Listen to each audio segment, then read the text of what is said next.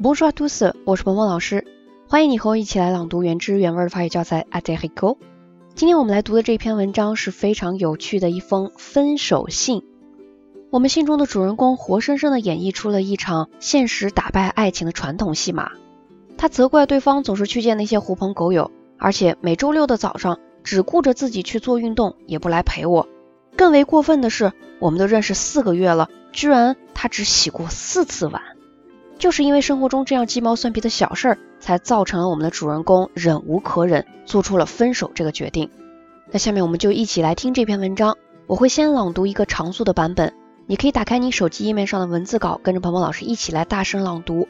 如果你觉得我的语速比较快，那在下一个音频当中，我已经为你专门录制了一个慢速跟读的版本，你可以反复练习模仿跟读。好的，那接下来就请你跟我一起来大声朗读。Allez, c'est parti. Chouchou, c'est fini. Ça me désole de te quitter de cette façon, mais j'ai eu peur de craquer en ta présence. Je t'aimais, mais la vie quotidienne a eu raison de mon amour.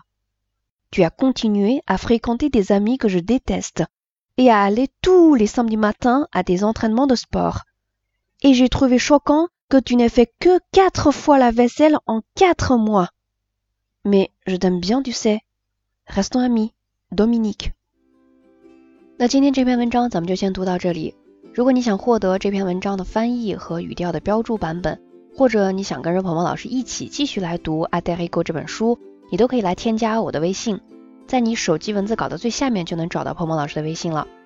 那也欢迎你来关注我们的公众号“法语新物种”，获得更多优质的学习资源。Voilà c'est tout pour aujourd'hui. À la prochaine.